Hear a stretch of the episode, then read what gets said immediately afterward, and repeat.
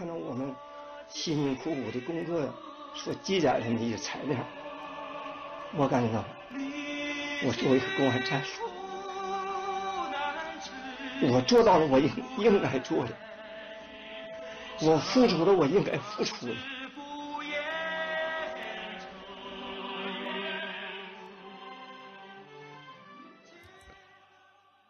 Hello，大家好，欢迎来到落日之后，我是根浩乙，我是金龙鱼。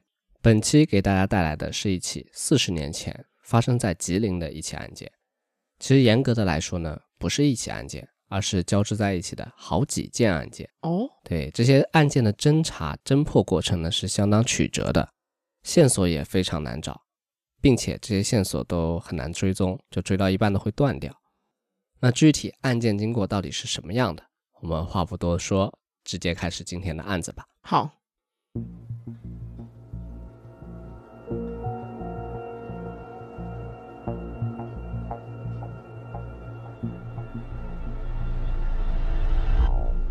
一九八四年七月二十八日，吉林省辽源市公安局的会议室里面，一场案情分析会正在召开。那会议室里面呢，坐着公安局长、老刑警以及一些技术专家，可以说是个个都是重量级人物了。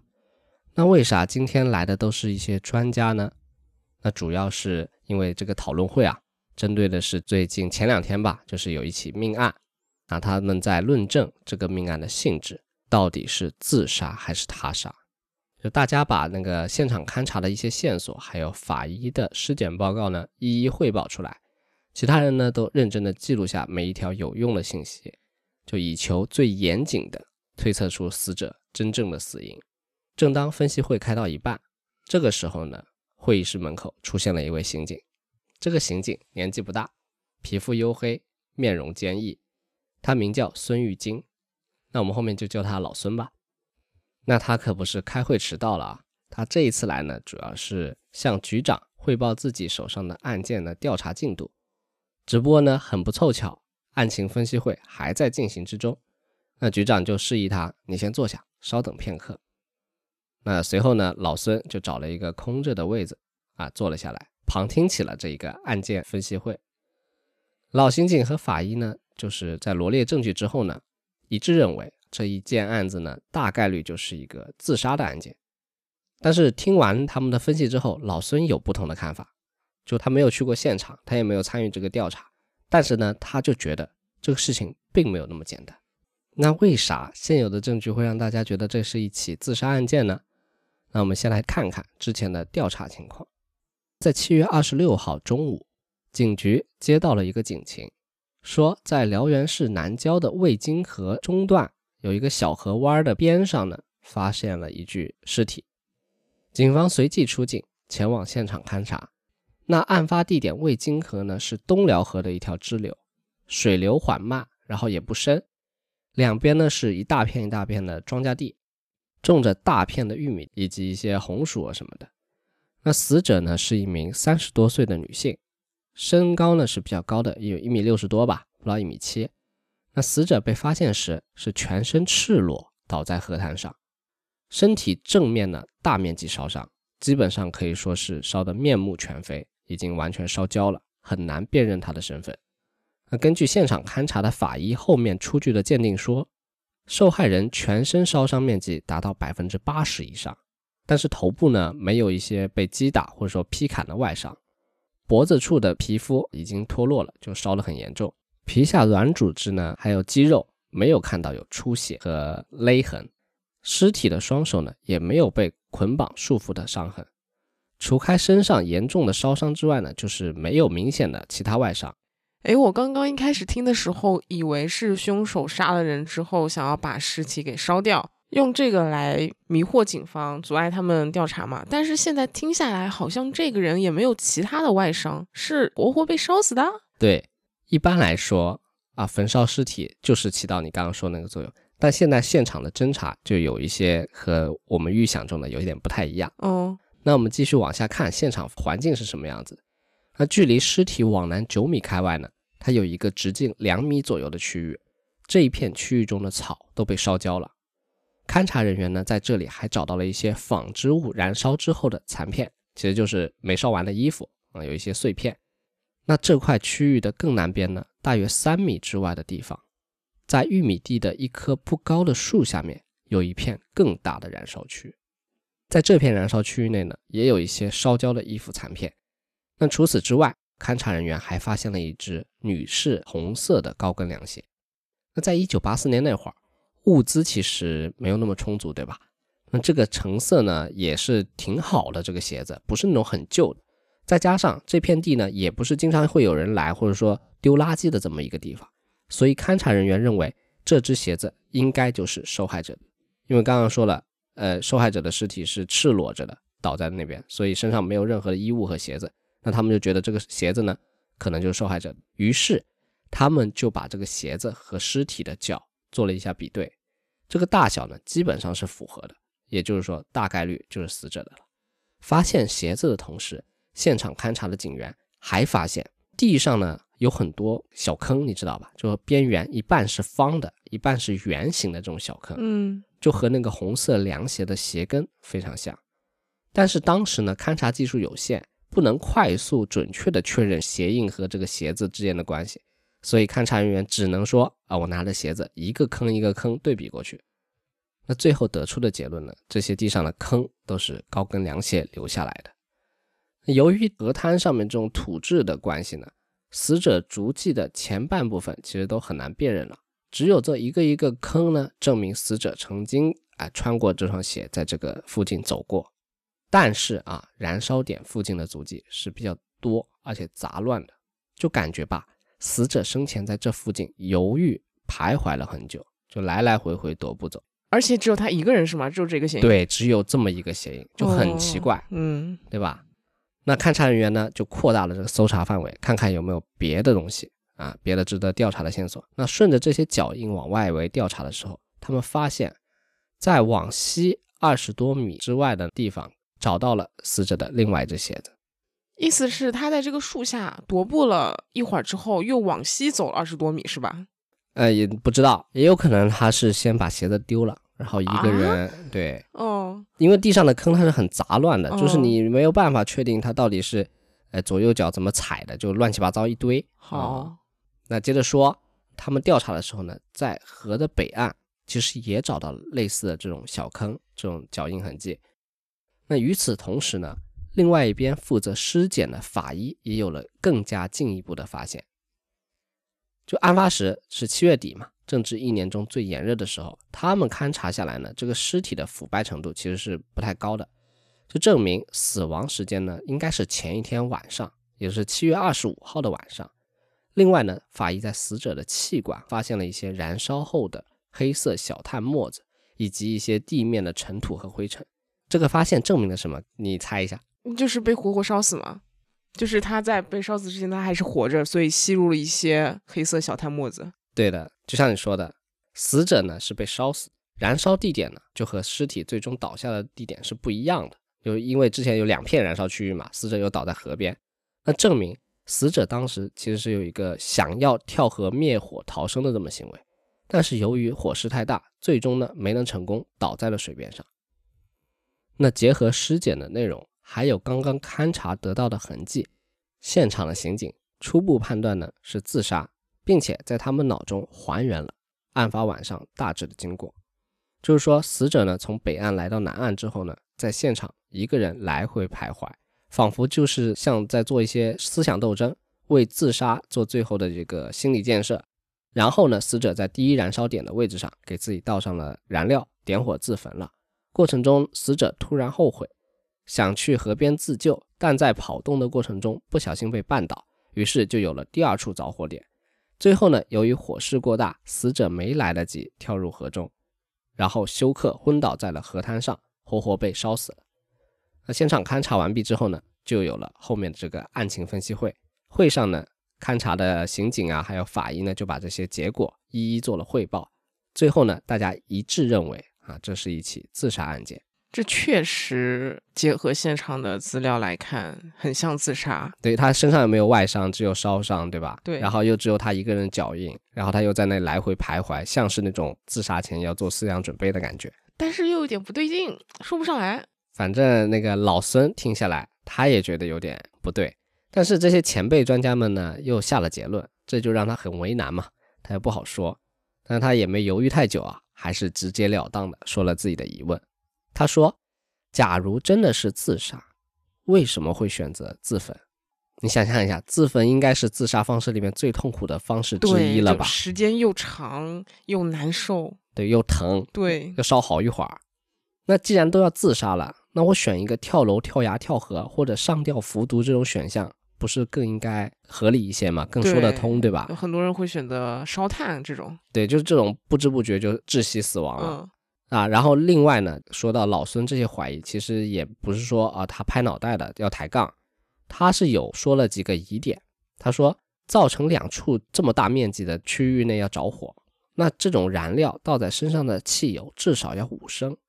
那你们现场勘查的时候，其实没有找到装汽油的容器。对对，这就是我觉得有点奇怪的地方。对，这个容器去哪了？难道是倒完了以后，它丢到河里面，然后顺水漂走了吗？这其实也不合理，对吧？如果要自杀的一个人，他要想那么多干嘛呢？他倒完了点着就就 OK 了，他这种不需要处理容器啊。那还有一个就是说，现场勘查说只有死者一个人的足迹，但是呢，这个足迹又都是那种小坑。那你足迹应该是一个脚印的样子吧？那前半部分呢？那前半部分是完全看不到的，对吧？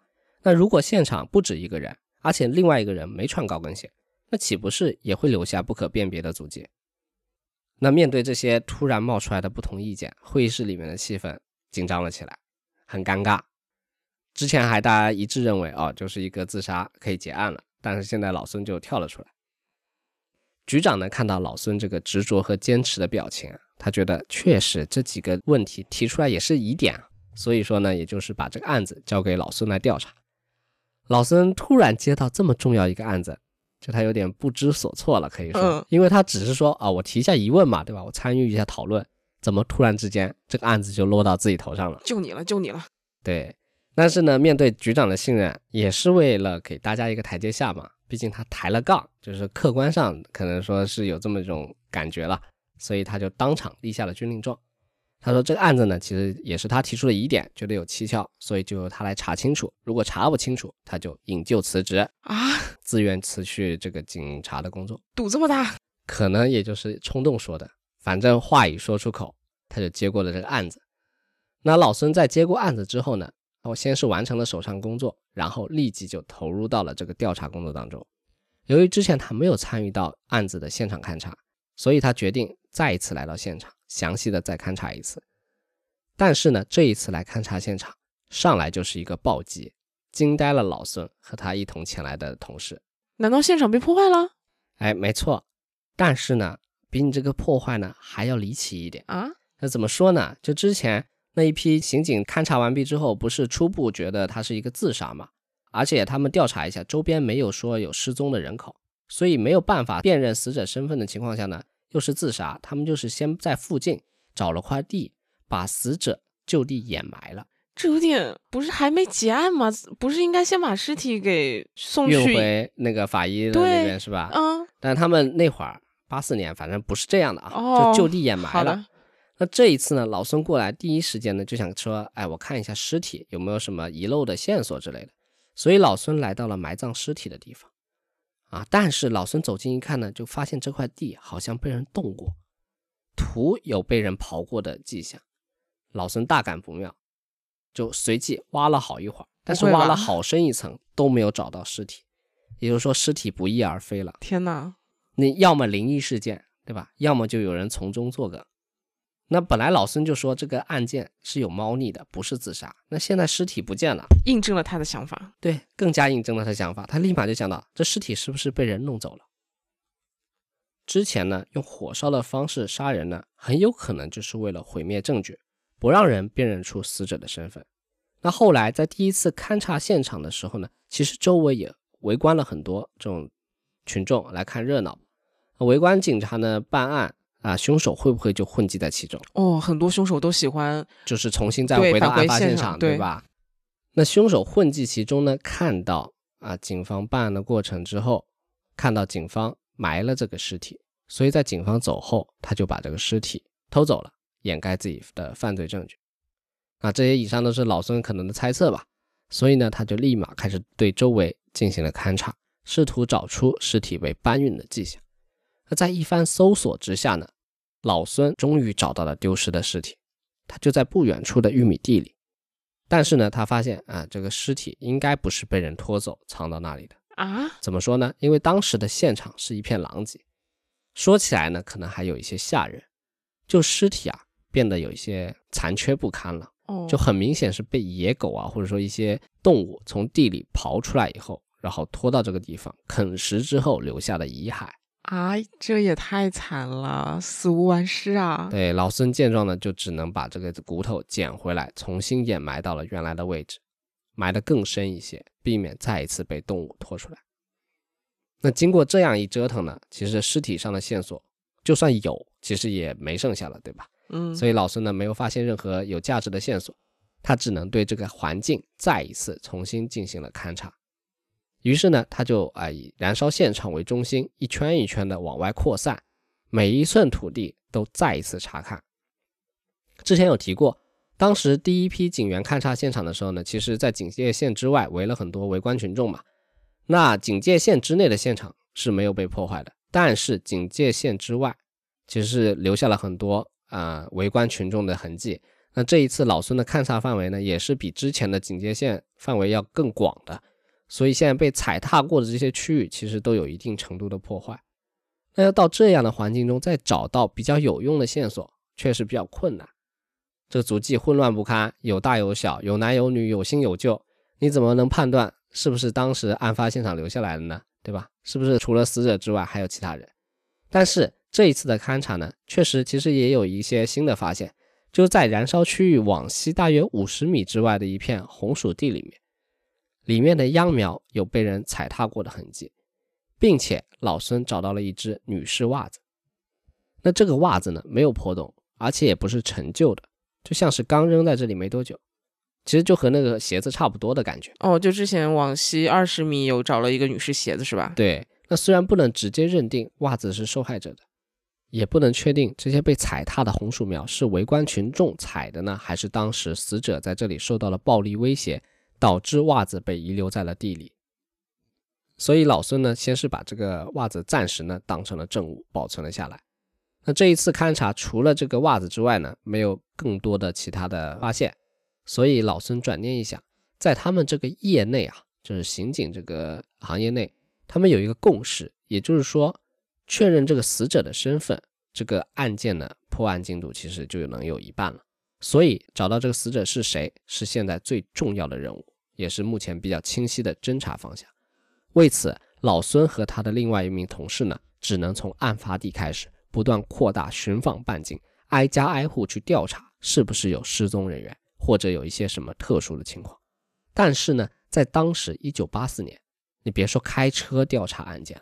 一般人连自行车都是很难买得到、买得起的，想买也得有票子。所以市局呢，为了支持他们的办案，为了支持他们这个调查的行动，特意给他们配备了两辆自行车。至此呢，这两辆自行车就开始了他们的一个艰苦调查，只为还死者一个公道。那七月底八月初，大家都知道的，这太阳晒的人身上都是火辣辣的。老孙呢，需要来回骑着他这个自行车前往各个村庄调查。不断走访，基本上一天都得骑大几十公里，最多的一天骑了将近八十公里。哦，我想到我前几天在看《重案六组》里面有一集，就是两个刑警只是为了抓一个偷钱的贼，他们就爬了大概六个小时的山，上了山去抓的人，真的很辛苦，特别敬业。那他们的调查啊，尽管如此的尽力，但是一直呢，其实没有特别大的进展。走访过程中呢，也没有什么可疑的失踪人员。不过没过太久。一条失踪人口的报案消息传到了他们这里，是案发后的第五天，也就是七月三十一号上午，老孙像往常一样，正准备骑着自行车前去走访调查。就在他们要出发骑出警局门口之时呢，被门口值班的同事叫住了，说是刚刚有个人来报案，家里的姐姐失踪了，人现在就在报案室呢，你们要不赶紧过去看看，是不是你们一直要找的失踪人？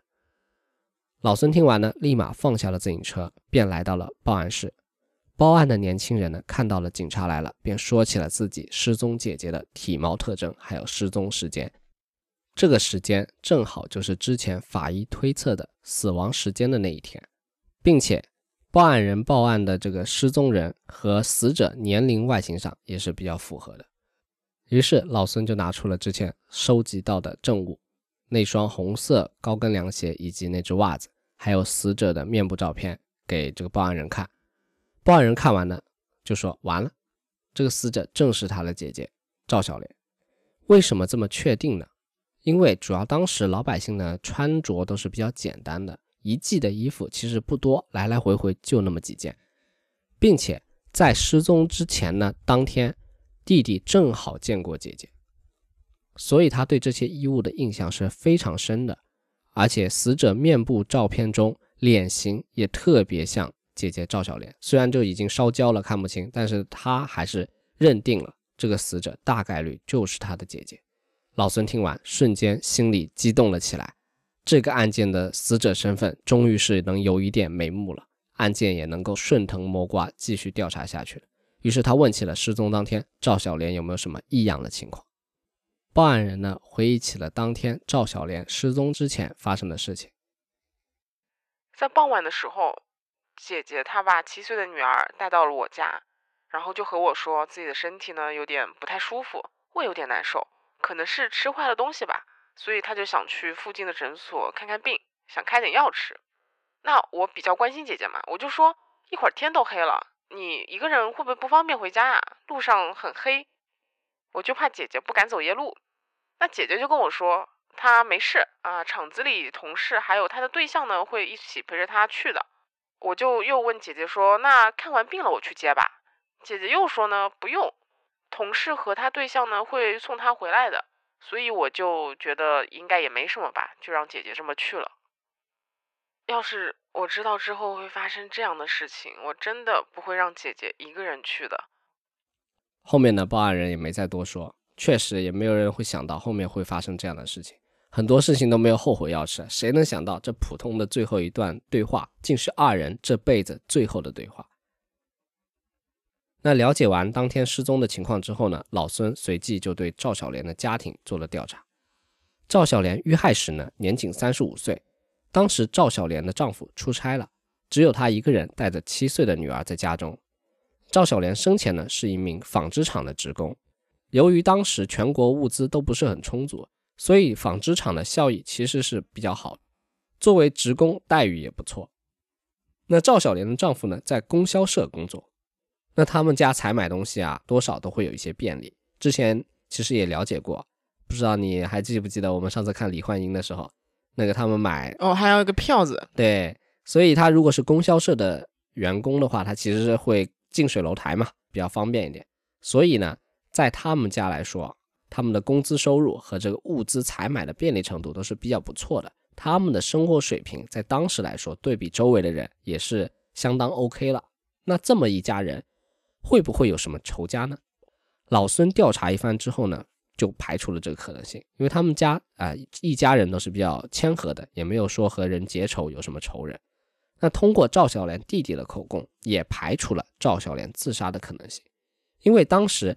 赵小莲把女儿带到弟弟家的时候，她的情绪是非常稳定的，之前也没有什么精神病史，所以在短短几个小时之内，她不可能做好自杀的准备，就是说走就走了，这个说不通。所以老孙呢就想到了之前口供中赵小莲不是说要去看病吗？他就想顺着这个线索往下查。那赵小莲家附近只有一家诊所，如果当晚他来看过病。医生应该能够提供一些线索，帮助推进这个案子的调查。老孙呢就想到这就赶往了诊所。医生说，二十五号晚上没有来过一个胃不舒服的女病人，诊所的就诊记录中也没有找到赵小莲的名字，所以赵小莲当晚并没有来过诊所看病，这就很奇怪了。有可能是啊，半途突然好了就不看了。所以呢，既然在这里找不到他的名字，那他就想。口供之中不是说同事会陪他去吗？所以呢，老孙就来到了纺织厂，找到了和赵小莲相熟相知的同事们，挨个调查询问，当晚有没有人陪赵小莲一起在外边。那找了一圈之后，发现在当晚没有任何人去见过赵小莲。然后他们都说不知道，二十六号早上呢也没见赵小莲来上班，都好几天没来了。那现在这个事情呢变得更加离奇了。赵小莲之前为什么要说去诊所，后来又没去？是不是在骗弟弟？那如果是骗弟弟，为什么要骗？那后面为什么没看病呢？反而被烧死在了离家二十多公里之外的小河边？嗯，那这个案件果然和想象中的一样，并没有那么简单，不像是一起自杀案件。那背后的原因，老孙更要去调查清楚了。那到此为止呢？尽管老孙知道了死者的身份，还有失踪之前一天发生的一些事情，但是呢，口供里面提供的内容呢，所有线索其实到现在已经断掉了，没有办法继续追查下去。没有人知道赵小莲那天晚上到底去了哪里。当时也没监控摄像头嘛，也没有手机定位。老孙呢，只能用最传统但也是屡试不爽的方法，从他家开始调查。看看家中有没有留下什么有价值的线索。那在赵小莲亲人的陪同下呢，老孙就来到了赵小莲家中，开始寻找一些蛛丝马迹。寻找一番之后呢，老孙没有发现任何遗书，也没有发现任何自杀的线索，就是一个很普通的三口之家日常生活的一个环境。那由于赵小莲平时喜欢写日记啊，在赵小莲的日记中，老孙看到了一些值得注意的东西。在七月二十四日，也就是赵小莲去世前的一天，日记中有一段话这样写道：“夫妻二人和为贵？是钱还是命？有命能享财生福，无命有钱也是空。这次你出走去长春，为什么不告诉我？知道你是为了工作，我们是夫妻，我怎么会拉你后腿，影响你工作啊？走之前为啥不告诉我？”我们之间不光有夫妻感情，还要有夫妻各自的权利。我似乎丧失了妻子的权利，我要向你索取做妻子的权利。那通过这段话，我们不难看出，夫妻二人最近好像有一些矛盾。赵小莲的丈夫是突然不告而别的，赵小莲呢对此是不太理解的，而且怨言比较大。那按照日记中的内容。结合一般情况下，妻子突然离奇去世，枕边人的嫌疑是比较大的。这个经验，老孙就想着，赵小莲的去世会不会和她丈夫李向东有什么关系？于是，他们的侦查方向呢，重点就放在了寻找李向东上。根据日记中所说，李向东是去了长春，并且是工作相关。在那个年代，辽源市去长春只有火车，但是和今天不一样。当时买车票不需要实名制，售票记录也没有登记在网上，车站也没有监控摄像头，那通讯也不方便，没办法去找当地的警察帮忙寻人，所以很难判断李向东具体去没去长春，什么时候去，现在人在哪里？哇，当时找一个正常人都像大海捞针，就别说这种，如果是犯罪嫌疑人，他要故意躲藏的话，对吧？那太难了。那之前说李向东是去出差的，所以呢，老孙就想着。我要去李向东的工作单位去找他们领导聊聊，去确认一下日记中的内容是不是准确的。随后呢，他们就找到了供销社的领导，了解李向东最近的工作内容。但是领导呢却说，他们辽源市供销社压根儿就没和长春的单位有业务来往，更别说派李向东去长春出差去了啊！那这一下子呢，又给老孙整懵了，到底啥情况呀？这案子的线索怎么老出幺蛾子？查到一半就出问题？那赵小莲怎么知道李向东去了长春呢？为此呢，老孙就去当地的邮局调查了一下。那个年代呢，其实就很少有家里能装到电话嘛，对吧？然后出门在外给家里报平安的话，其实一般都写信或者说发电报。那现在是李向东离家没多久，赵小莲就知道了他去了长春。那按照这个传递速度的话，只能是发电报了。所以他就去邮局调查了一下，但是邮局的人说呢。赵小莲最近并没有收到什么电报啊，那这就奇了怪了，对吧？真的奇了怪了。那为了解开这个赵小莲从哪里得知丈夫行踪的疑惑呢，老孙再次找到了赵小莲的弟弟，询问案发前几天又发生过什么事儿。那根据赵小莲弟弟的回忆说，他姐夫走的第二天，也就是七月二十二日的早上呢，他看到姐姐赵小莲在家门口。咋了，姐？着急忙慌的一大早。哎呀，上班不赶趟了。你姐夫又去长春了，也不给家里告诉个信。你咋知道姐夫走了呀？昨天来引人送了口信，完事就上班去了。啊，这样，那赶紧的吧，别别上班迟到了，赶紧去上班。哦，走了走了。那由于当时姐姐赵小莲啊确实着急上班嘛，然后具体谁送的口信，弟弟也没吸味儿。那到现在李向东去向的线索呢，又全部断完了。去没去长春不知道，知情的送信人是谁不知道。那这案子让老孙感到查起来是真困难呀。那天气又热，这内心相当焦急，他感受到了无比的压力。压力来自于哪呢？首先。这案子背后肯定是有隐情的，对吧？他查到现在，嗯，死者的死亡真相需要调查，还死者一个公道。其次，案发时赵小莲的女儿才七岁，母亲去世了，父亲离家出走失踪了。在这种事情发生之后，孩子变得非常自闭，不愿意和人交流，整个人都变得有一些木讷呆滞了起来，并且现在还有可能是父亲杀了母亲。你说这种情况下，如果我把案子查清楚，怎么面对这小孩？他老孙自己也有一个年龄相仿的孩子哦，这样子他应该会更难过。对他想到这样，就就想着早点破案，能够让孩子走出来。那最后的压力呢，就是局里的压力，也不是说领导给他的，只是因为当初老孙在会上提出了不同的看法嘛。那他就接下了这个棘手的案子，而且立下了军令状，说查不出真相就引咎辞职。那当时老孙的工资是一家人主要的生活来源。要是他真的丢了铁饭碗，一家人的生活来源就要断了。那或者说他最后认怂，查不出真相，然后说自己压根儿当初就推测错了，不辞职，那在单位也很难再抬头挺胸做人了。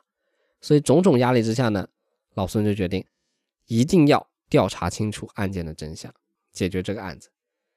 那目前案件的情况就是，妻子赵小莲被烧死在了离家二十公里之外的小河滩上，丈夫李向东。失踪不知去向，之前所有可以调查到的线索全断了。那就在这个时候，又有一条新的线索出现了。李向东的同事和老孙说，他听说啊，有人在沈阳看到了李向东和一个女的在一起，关系非常暧昧。哦，那你说赵小莲最近也没离开过辽源，对吧？那所以这个暧昧的女人肯定不是赵小莲，那到底是谁呢？会不会李向东为了和那个女人在一起，所以设计杀害了自己的妻子？那老孙就想到这儿，立即顺着这条线索往下查。因为之前在赵小莲家中其实找过，没有发现任何关于李向东出轨或者有外遇的这个线索。于是老孙呢就来到了供销社，找到了李向东的工位，看看能不能发现有一些新的线索。这一次老孙还真没白跑，他真发现了一些蛛丝马迹。他在李向东的办公桌抽屉里面发现了一张别的女性的照片，不是他妻子的，而且这个照片的背后写着一首诗，是这么写的：“日去月来十六载，往日历历记心怀。青春已随日月去，唯有痴心永不衰。”那根据调查呢，这个照片里的这个人是李向东早年的女友，白月光了。历历记心怀啊啊，往日历历记心怀。哇！但是呢，早年的女友处到后来，由于种种原因，是和李向东分了手。之后呢，就嫁到了沈阳。那你看之前提供那个线索，李向东在沈阳和一个女人有暧昧关系。哦，那这个人会不会就是李向东的对有暧昧关系的那个人呢？那在获得了李向东前女友的地址之后，老孙立即前往了沈阳。但是这一次去沈阳。算是扑了个空，怎么说呢？不是说他没有找到人，而是这前女友确实找着了，但是没找到李向东，并且聊下来发现，虽然这个照片的确是这个女生给李向东的一个纪念照片，但是他们在十二年前就分手了，后来呢也没有过任何联系，他压根儿就不知道李向东的近况和去向。李向东自己在那里怀念过去是吧？一个人。就是可能真的白月光，你说办公室的抽屉里都有这个，蛮离谱的，太离谱了。那案件的线索再一次断了，老孙呢只能从头再梳理一遍案情，找找看能不能还有切入点。那按照之前的推测，李向东目前为止啊，很有可能是杀害赵小莲的凶手，对吧？那如果是这样，他七月二十一日离家，赵小莲七月二十五日遇害。那遇害时李向东应该还在本地，对吧？不然他怎么杀呢？对吧？那他这几天会待在什么地方？那如果能找到最后见过李向东的人，是不是就能够顺藤摸瓜找到更多线索？于是老孙呢就开始走访和李向东关系密切的、走得比较近的人，来刷新李向东最后被人看到的位置。一番调查下来，赵小莲的妹妹给老孙提供了最新的消息，就按照他说的，姐夫李向东离家的那一天白天，他俩碰到了，他就问姐夫去干啥去啊？等会儿。李向东就跟他说：“一会儿他要去小高家里喝酒。”老孙听完这个奇怪了，因为李向东说晚上要去小高家里喝酒，但是如果他下午不走，晚上就没有去长春的火车了。那李向东去不了长春，而是去喝酒的话，为什么喝了酒没直接回家？当天晚上他住在哪里？老孙便开始寻找这个叫小高的人。那尽管妹妹不知道小高是谁，但是李向东能够大咧咧的和人说我去小高家喝酒，那这个小高肯定是李向东的熟人，并且而且不是第一次去他家了。按照这个思路，很快老孙就找到了小高。小高这全名叫做高德旺。那高德旺呢和李向东认识好几年了，是之前一起打牌认识的牌友。那根据高德旺说，当天李向东喝酒喝到一半还没喝尽兴，就在晚上七点左右离开了。说是晚上临时安排了点事儿，得早点走。具体什么事儿没细说。老孙呢又询问了另外几个在酒局上的人，确认了高德旺的说法是正确的。李向东确实提前离席，后面没人和他继续喝酒，也没人知道李向东去了哪里。那到这里，线索又又又又又一次断了。这案子确实扑朔迷离。妻子遇害，丈夫失踪，还没人知道丈夫去了哪，也没人知道二人之间有什么纠葛。那老孙只能再继续不断的调查、走访、排查，看看当晚送口信的人可能是谁。但是就在这个时候呢，老孙被安排了新的任务。这个新的任务来了呢，导致老孙的压力更大了。一方面呢，他想要快点破案，找出赵小莲的遇害真相。另一方面呢，又由于现在人手不足，他被安排了新的任务，导致了这个案子调查陷入了停滞。那这个任务呢，有点特殊，就是说当时呢，八十年代初正值改革开放初期，社会上呢治安其实比较混乱，抢劫、强奸等恶性案件呢频频发生。那再加上警方的办案和刑侦技术其实并没有太大的突破，就像赵小莲这个案子，没有监控，没有定位，没有 DNA。现在全面的、完善的、先进的技术呢，当时都没有，基本上就是靠人力去维护社会治安，去打击犯罪分子。面对这个治安混乱、犯罪率高的情形呢，国家就准备狠下重手，改变一下这个现状哦，所以就开始了严打。是的，在八三年开始呢，邓小平的领导之下，一场历时三年、声势浩大的全国性严打就拉开了序幕。那就在这个环境下面呢，辽源市公安局的警员们啊，也是连轴在转。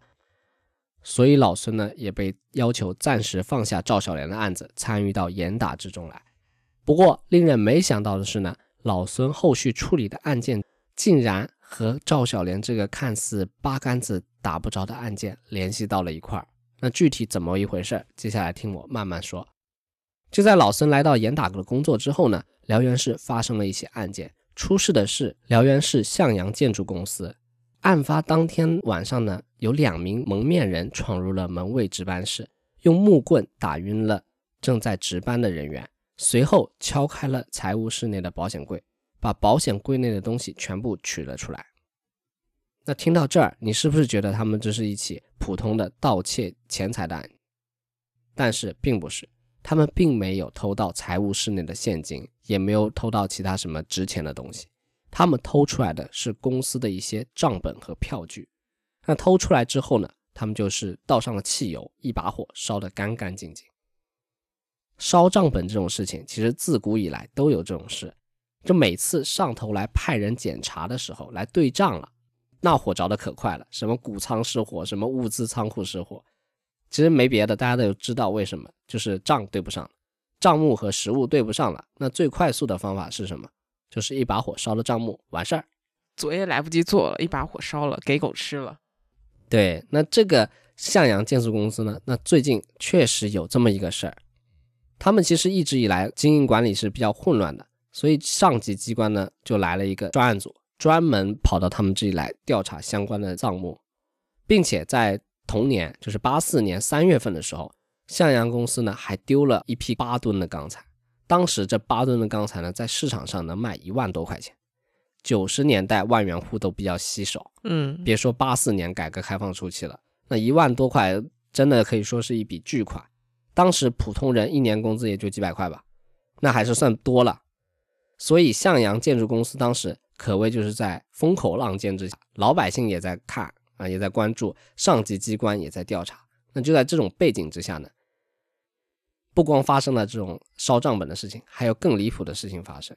那就在警方介入后不久，就开始调查建筑公司之后呢，其中一个办案的警察就和局里反馈说，他的妻子上下班路上都会有人尾行，一路监视跟踪，直到跟到他们家门口不远处为止。这种行为其实是有一点挑衅性质的，这么大胆的去跟踪警察的家属，嗯，对吧？有一些威胁的这种感觉在里面，所以就让大家都非常不爽。老孙呢就想着。如果能够逮住这个人，很有可能就能在向阳建筑公司的案子上面有所突破。但是很奇怪，连续好几天，这个跟踪的人就像知道了什么一样，再也没出现过了。有内鬼终止交易。对，一边赵小莲的案子停滞不前，另一边襄阳建筑公司的案子也遇到了阻碍。本来压力就大，老孙现在更是一个头两个大，压力空前。而此时。又有了新的案件出现，哇！可见这个严打行动真的是非常有必要。嗯当时的治安相当差，那这回又是什么案件呢？就说群众举报啊，在辽源市一个叫做金刚岭的地方，发生了一起抛尸焚尸的案件。根据目击者说，当时有一个手扶拖拉机开到山头上来，然后下来四个戴着口罩的人，他们就把尸体抬到路边，浇上了汽油，点着了尸体。目击者说。被焚烧的死者身高在一米七五左右，大概年龄是三十多岁。那老孙听完，又是抛尸又是焚尸，熟很像那个赵小莲被杀害的手段。对，然后死者年龄和体貌特征又和李向东非常相近，然后李向东现在又失踪了这么久，都没人知道他在哪里，那他就把这两件案件哎联系起来，可能是有一点关系在里面，所以他立马就赶往了案发地点。来到了焚尸地点之后，老孙发现这个尸体比之前赵小莲的尸体那个烧毁的程度更大，现在这个尸体已经被烧的只剩下骨头了，别的啥也不剩了。那根据法医现场通过牙齿去判断年龄，确实和李向东非常接近。但是至于是不是李向东，其实很难确认。哦，当时也没 DNA 嘛。对的，所以如何确认死者的身份成了难题。就当时在国内能做这个人脸复原的，只有远在北京的公安部，而且是通过那种泥塑啊的手段，就是慢慢的往骨架上面填补，就一点一点还原，这耗时是是非常长的。那由于抛尸焚尸这个行为非常诡异，无论是是不是真的李向东，对吧？还是说别人，那这个案件都是需要仔细调查的，确认是不是凶杀案件。那现场除了尸体之外呢，只有一些拖拉机轮胎的痕迹。老孙和同事呢就仔细观察了这些轮胎痕迹上面的特征，分析这个轮胎的样貌，比如说它花纹是什么样的，磨损程度是什么样子。那这也是为了确定抛尸的拖拉机是哪一辆。随后呢，他们就开始在附近的生产大队里面，你知道的，当时还是用这种集体的单位从事生产的嘛，普通人嗯其实没有拖拉机，那他们就去这种大队里面去看有没有疑似抛尸的拖拉机出现。那转了一圈之后，发现并没有。那这个对他的打击也挺大的，他就想顺着这线索去查，能查到，但是烈日炎炎之下排查这么久还是没有。那他就在路边乘凉，乘凉的过程中呢，哎，他突然无意间发现远处的山上有正在作业的矿井。那在辽源当地其实是有很多这种煤矿的，他在想，那拖拉机矿上也有啊，于是他就开启了新的一轮对矿井的排查，去看矿井里面的拖拉机有没有符合的。那这一次功夫不负有心人，终于他们找到了那个抛尸的拖拉机。那是不是意味着李向东的踪迹可能被找到了吗？老孙呢就怀着破案的希望，询问了当时抛尸的那几个人，但是他获得的回答并不像期待的那样。那几个人说，死者不是李向东，是一名不幸坠井身亡的矿工。那在当地有这样的习惯，就是说横死的不能入坟地，就不能安葬在嗯祖坟里面，他只能说让矿上的人出人出车，把人拉到山上焚烧，就地焚烧烧掉。那面对这种说法，老孙呢就带着怀疑来到了遇难者的家里面，去和他们的亲属确认是不是这个情况。那经过确认，确实是一场误会。哎，感觉那这个案子又一次陷入了困境，是啊对吧？赵小莲的案子始终没办法突破，李向东呢失踪越久，案件拖得越久，其实你找到真相、抓到嫌疑人的难度也会大大增加。，对。然后还有一个向阳建筑公司的案子，感觉老孙他在查什么案子上都找不到突破，很难受啊。是的，就我在查资料的时候，我就在代入，如果我现在是老孙，你早就辞职了，我这心态就有点崩，对吧？这案子查起来，每次有一点那个线索的时候，有一点小火苗的时候，马上就会来一阵风，把你这个希望的火苗吹灭。真的是没有希望就不会有失望。哎，我如果是他，我确实做不下去。但是老孙不愧是刑警，他很执着，也很有韧性，很快就收拾好了自己的心态，一遍一遍回顾着之前搜查到的线索。那现在既然线索都断了，他就想着能不能设一个局，引蛇出洞，让嫌疑人自投罗网。于是他就想了一个办法，设了一个饵。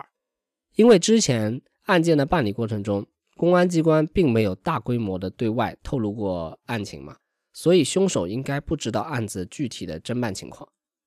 而凶手之前焚烧尸体，很有可能就是为了让人认不出来死者是谁。哦，所以他想要对外宣称我们已经发现死的是谁了，让凶手慌张吗？还是什么？嗯，不太是啊。你听我讲，就他现在是决定透露出一点受害人家属要去辨认尸体的消息，因为他之前凶手不想让人发现嘛，就不想让他辨认，所以你这个消息放出去，肯定会来阻止相关的家属前去认尸。哦，那布好局、设好套以后，老孙就叮嘱啊赵小莲的家属说，如果有人问起赵小莲的情况，就说不知道，失踪好久了。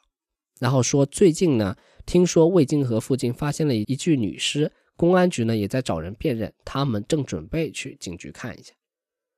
那这个急中生智的办法，没想到很快起了作用。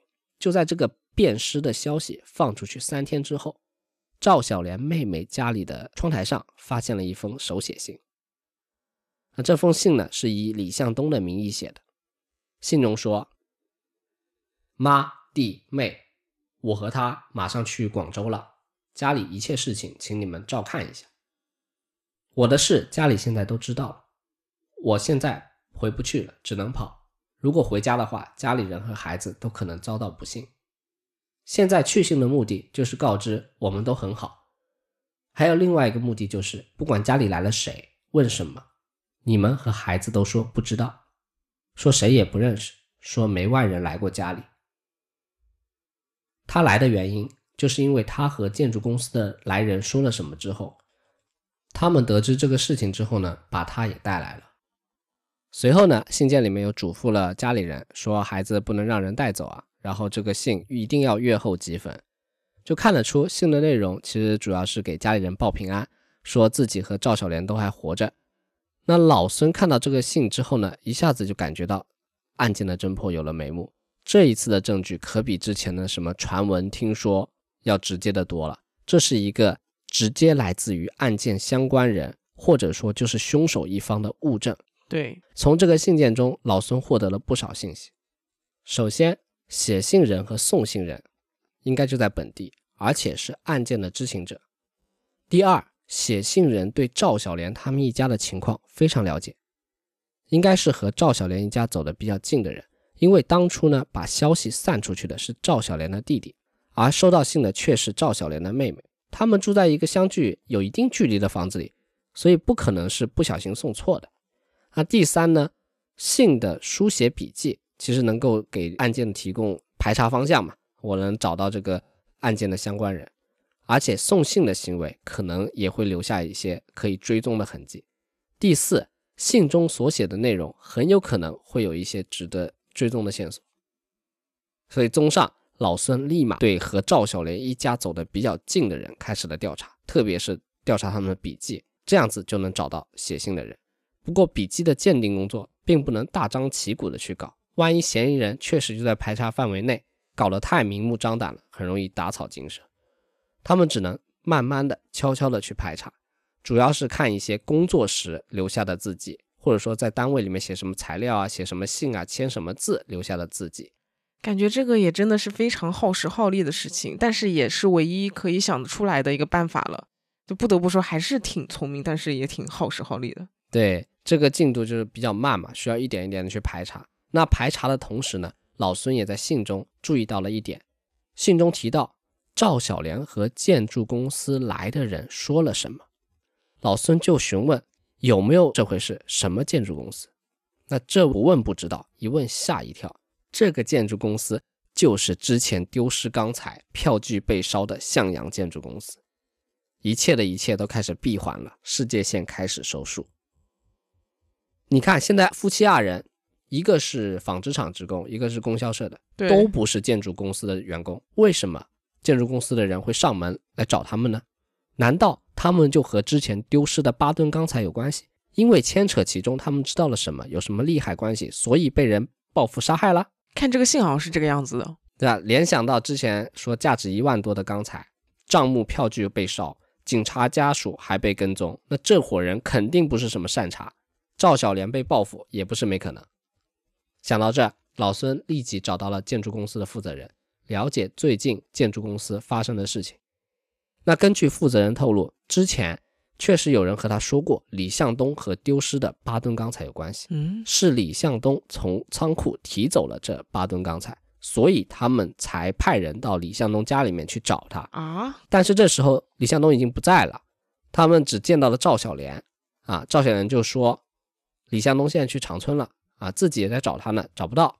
后面又说呢，自己丈夫李向东拿到的这批钢材是建筑公司的张科长买的。是张科长提供给他的，那老孙就顺着这个调查发现，向阳建筑公司的销售科科长确实姓张，名叫张志刚，这不巧了吗？张志刚确有其人，又是销售科长，对于这个单位的材料进出库存这个环节非常了解，而且人非常灵活聪明，不然也当不上科长嘛。那他确实也有可能给家属写那封信，冒充李向东给家人报平安。所以呢，字迹比对的对象呢，也把张志刚列到了里面啊，着重排查。但是比对过后，与赵小莲夫妇熟识的人以及张志刚都不是写这封信的人，调查一时间又陷入了困境。那老孙对此没有办法，只能说骑着单车四处走访调查，寻找张志刚和李向东可能存在的联系。那有一次经过供销社大门的时候，门卫突然叫住了老孙。说有一封信从长春寄来，收件人是李向东，放在这里好久了，李向东都没来上班，你们现在又在调查他，这你要不看看？那这真是柳暗花明又一村。老孙赶紧打开了信件，查看信件内容，信是从一个长春的公司寄来的，写信人叫做王树德，时间是八四年七月三十一号。这时候啊，赵小莲已经遇害了，李向东已经失踪了。信上说。你提供的发票我们报销不了，因为开的是啤酒发票，财会是没办法通过的，没办法报销。你看这个问题怎么处理比较好？你们最好还是开一张钢材的发票。这信里提到了钢材，并且这钢材还是开的啤酒发票，感觉就不像是什么正经渠道出售的。嗯，难道这就是建筑公司之前丢失的那一批八吨的钢材吗？为了求证这个信息，老孙立马赶往了信上的寄信人那个地址。找到了写信人王树德。王树德说，之前他和李向东在火车上认识，也不是什么深交，就两个人就交换了一下通信地址。突然有一天呢，他就收到了李向东寄来的一封信，说他手上有八吨钢材，问他收不收。因为当时国内这个生产计划都是提前做好的，物资分配呢也是按照指标来的，所以往往实际生产和这个分配的物资不是很匹配。很多地方呢都处于一个缺乏生产资料的情况，那有这种情况就会有对应的方法嘛，对吧？所以那个时候社会上有很多做倒爷的人，他们就专门倒买倒卖这种物资。那钢材国家定价呢，就比如说是一千块钱一吨的话，那在倒爷手里他可能就要涨价到一千五百块钱一吨，这个利润相当可观了，对吧？那王树德听说李向东手里有八吨钢材，售价只有九千四百块钱，于是就买了下来。但是事后李向东呢没有提供刚才的发票，而是用啤酒的发票代替，所以呢他就写了这封信，向李向东商量如何处理这个问题，追要正规的钢材发票。那王树德还补充说，李向东和他说，这个钢材是建筑公司的张科长买的，说是很有渠道，后面呢要买多少他都能买得到，之后都联系他就可以了。又是张科长，对，又是张科长，难道又是张志刚？所以李向东呢和张志刚真的有很深的接触，但是查下来之后呢，张科长这边没有发现什么异样啊，那封手写信和他没啥关系，不是他写的。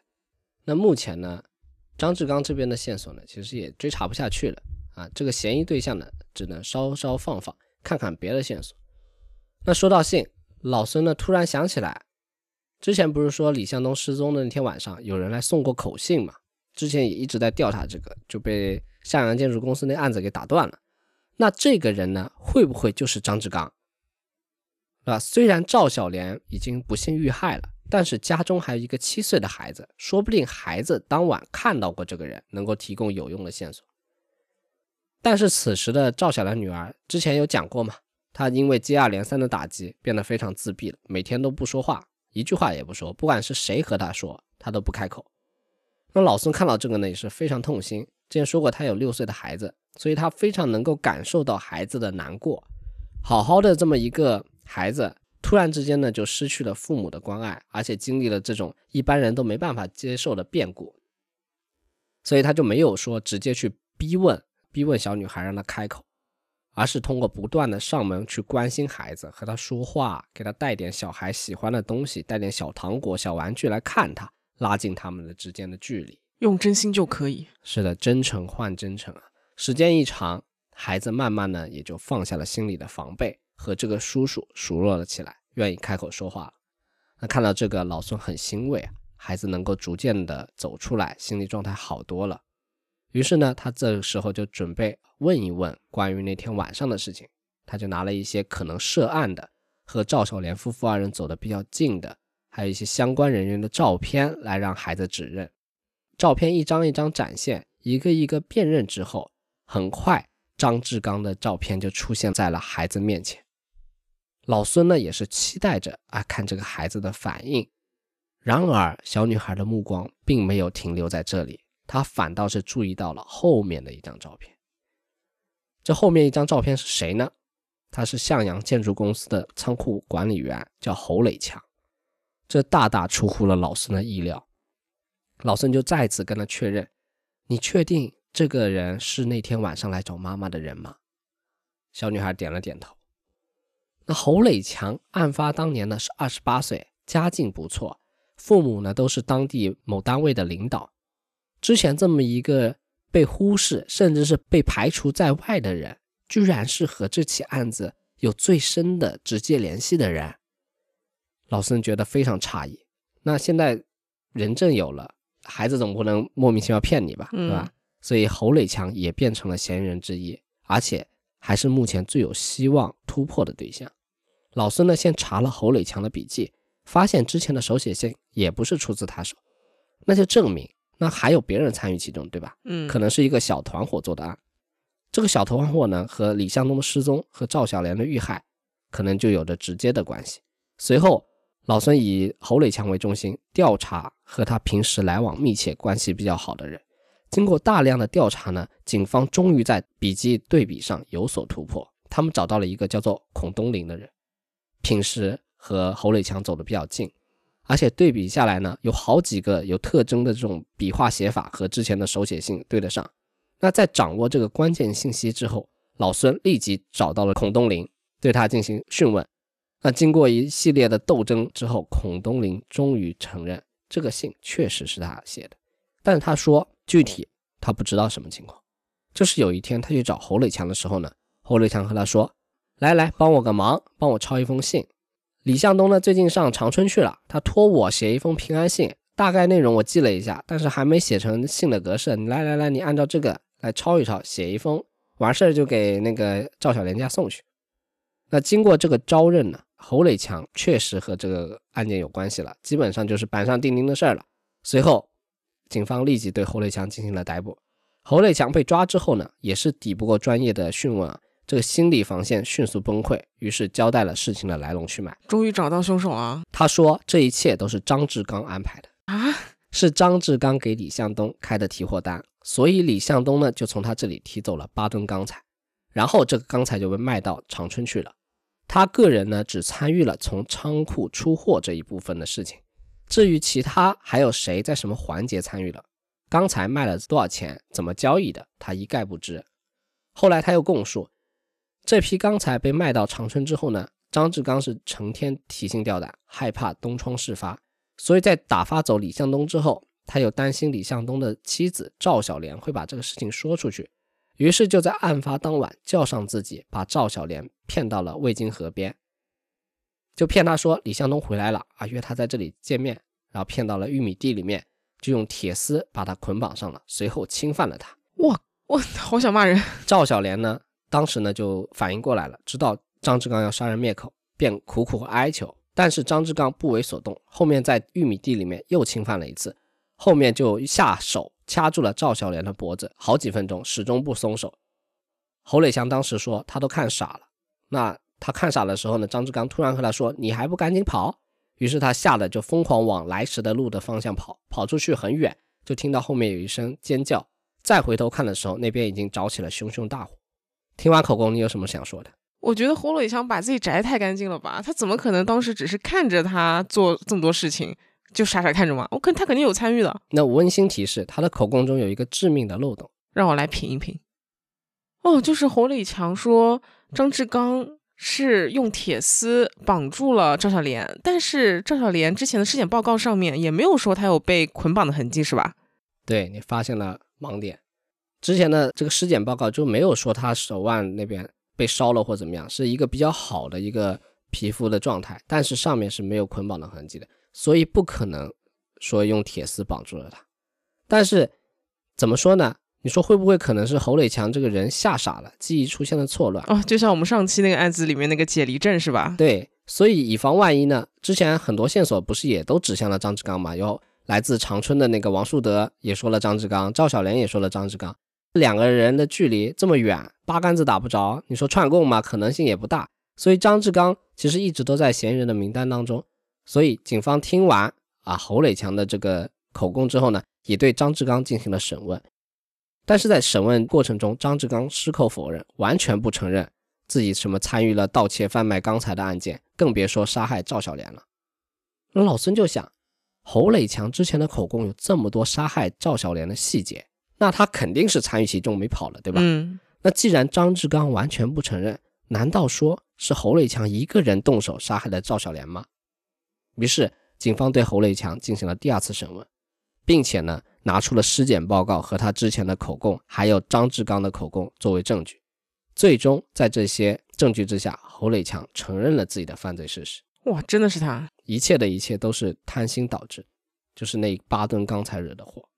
一开始是三个人，侯磊强、孔东林还有李向东，想着呢把这八吨钢材偷出去卖掉，因为他们发现向阳建筑公司的日常经营管理，它的制度有漏洞，它平时的那个执行过程是比较。粗糙的，很混乱，所以他们就想趁乱把这个八吨钢材卖掉，狠狠赚一笔。但是当他们卖出去之后，发现没有办法开出正规的合法发票，只能给对方开啤酒发票，卧龙凤雏啊！对长春的公司自然不同意嘛。那后来想想着，这肯定不行啊，这么搞迟早被人发现。于是他就想着能不能嫁祸给张志刚，然后他就跟李向东说：“你再写一封信，告诉王志德，这些钢材呢都是张科长买的。”以后呢，要多少有多少，张科长都能搞得到。那这个事情后面我们也知道，确实起了作用，但它的作用只是扰乱那个警方调查视线。对，然后侯磊强做了这件事情之后呢，觉得光靠这一点是瞒不住的。他觉得只要李向东还活着，就会有被抓住的一天，到时候这个事情就会全盘被拖出，自己也会受到牵连。因为一直都是李向东出面嘛，和那个对方长春公司，所以。抓也是先抓李向东，他就想，李向东活着他就没办法睡好觉，这种不安的感觉呢，就一步一步把他推向了犯罪的深渊。那关赵小莲什么事啊？啊，你听我后面慢慢讲。那就在李向东在小高家喝酒的那天，侯磊强约他在百货公司门口会合，随后呢就往山上走，路过一个废弃的小矿井的时候，侯磊强趁李向东不注意，拿出了随身携带的铁锤，照着李向东的后脑勺就是一锤子。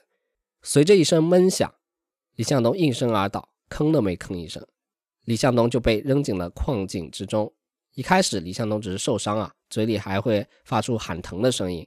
所以侯磊强眼见李向东还没死透，便去旁边找了一块很有分量的，可能大概三四十斤的石头，朝着井下面就直接丢了下去。随后，井下面就没了任何动静。他真的太狠了。在杀完李向东之后呢，侯磊强就来到了赵小莲家中送口信，说李向东连夜去长春出差了，过段时间再回来，让他们不要担心，并且和赵小莲说，如果有人来问起八吨钢材的事情。就说李向东是从建筑公司的张科长那儿买的。后面果然，建筑公司为了就是调查这个八吨钢材的事情呢，就来到了赵小莲这里。赵小莲呢，就按照侯磊强说的话，原封不动的告诉了调查员，说，哎，是从张科长那边搞来的八吨钢材。这个呢，也就是警方知道的另一个关于张科长与八吨钢材有关的说法了。但是这个也是缓兵之计嘛。侯磊强回到家中，他还是害怕，他就想。赵小莲迟早有一天会发现丈夫回不来了，对吧？那一个月两个月还好，那一年两年呢？那她到时候还不得找警察调查？那最后还是会查到自己身上，因为是他杀了人。于是没过几天呢，侯磊强就决定一不做二不休，直接连赵小莲也杀了，这样就不会走漏风声了。他怎么不把孔东林也杀了呢？孔东林是他的那个比较好的朋友，他觉得不会出卖他。所以呢，就他为了杀赵小莲，他先是找到了单位里的司机，搞来了一桶汽油，就用来在最后杀人之后毁尸灭迹嘛。之后呢，就在赵小莲遇害的当天，侯磊强就约他说：“李向东回来了，我带你去找他，因为他不方便，现在躲躲藏藏的，嗯，有点远，我带你骑车去找他。”然后就把他骗了出来，带到了渭金河旁边。二人先是来到了渭金河的北岸，那侯磊强眼见这里离大路还是比较近的。就骗赵小莲说李向东在河对面呢，在那个玉米地里面躲着，所以他们两个人就脱下袜子，赤脚过了河。哦，袜子这么来的。对，过河之后呢，在一个转弯处，侯磊强就说要歇一会儿，他就把手里装的汽油的桶子放下了，然后突然呢，就和赵小莲说，现在李向东跑了，这八吨钢材的事情也就只有你知道了，你迟早有一天会说漏嘴，把这个事情说出去。那为了避免这种情况的发生，我今天指定得把你整死，不然死的就是我啊！这么突然就摊牌了？对。那赵小莲眼瞅着侯磊强要来真的，是真的要对自己下毒手，他立马撒腿就跑，但是还是没有办法逃出侯磊强的魔爪，被抓了回来。赵小莲就苦苦哀求，说自己什么都不会说的，求求你了，别杀我，家里还有个孩子，他要照顾他，不能让孩子小小年纪就没了妈妈。侯磊强听完就说：“行，但是你现在要和我发生关系。”赵小莲为了生存呢，只能说答应侯磊强这个无理的要求。然后侯磊强呢就把他拖到了一片地瓜地里。那也就是这个时候，刚刚脱下的袜子放在口袋里呢掉了出来，成为了破案的线索之一。随后，侯磊强就把赵小莲带到了案发地点那棵小树下面，和他说：“我们坐会儿吧，我不杀你了。”两个人就蹲在呃树底下休息。突然之间呢，侯磊强就从后面一把掐住了赵小莲的脖子，掐了五六分钟。眼看着赵小莲没了动静，侯磊强以为哎赵小莲已经死透了，就打开了那桶汽油倒了上去，点着了火，然后就带着汽油桶离开了现场。但是呢，此时赵小莲其实没有被掐死，只是昏了过去。那全身着火之后呢，这个疼痛感让他从昏迷之中醒了过来。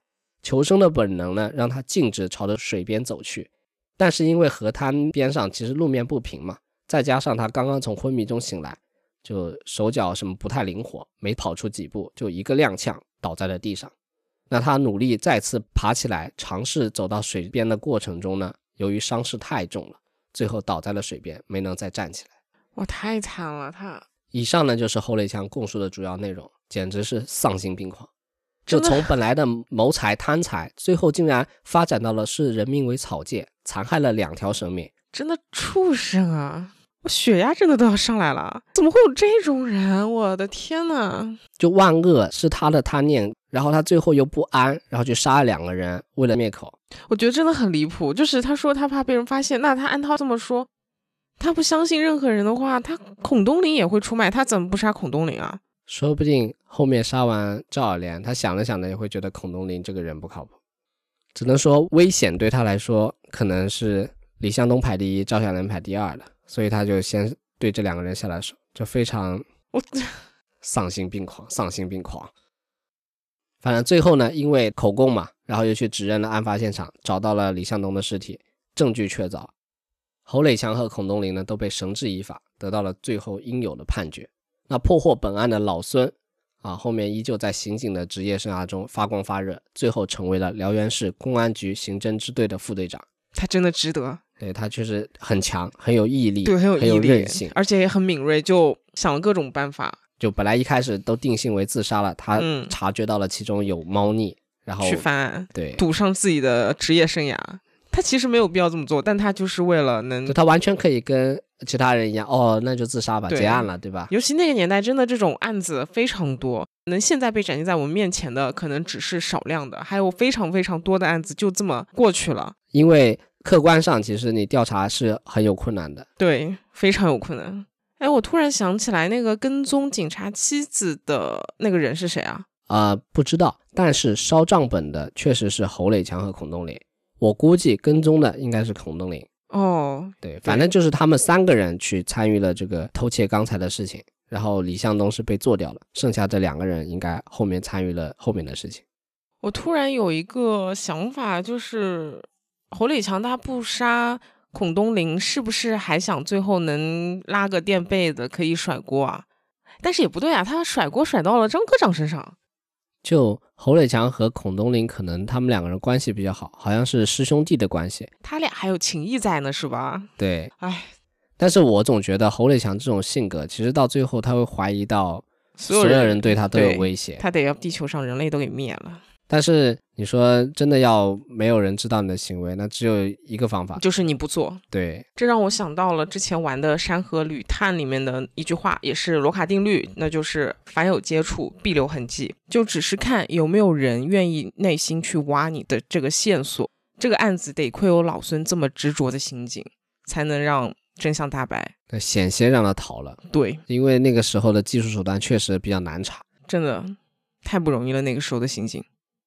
还有就是，我觉得赵小莲是真的太无辜了，她可能还不知道自己的老公心里还有个白月光呢。然后她当时被侯磊强骗出去的原因，也只是想见一下自己老公。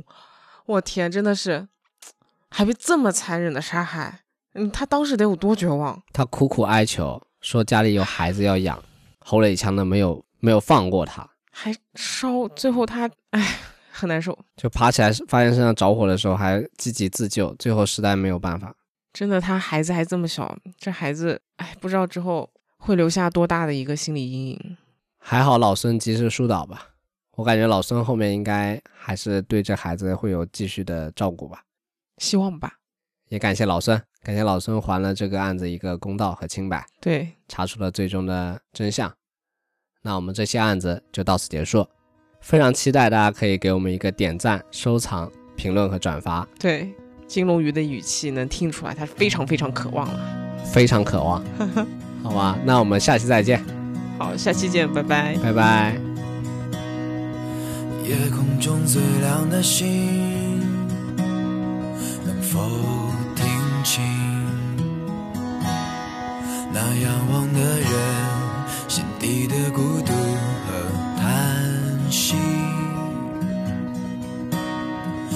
夜空中最亮的星，能否记起曾与我同行？消失在风里的身影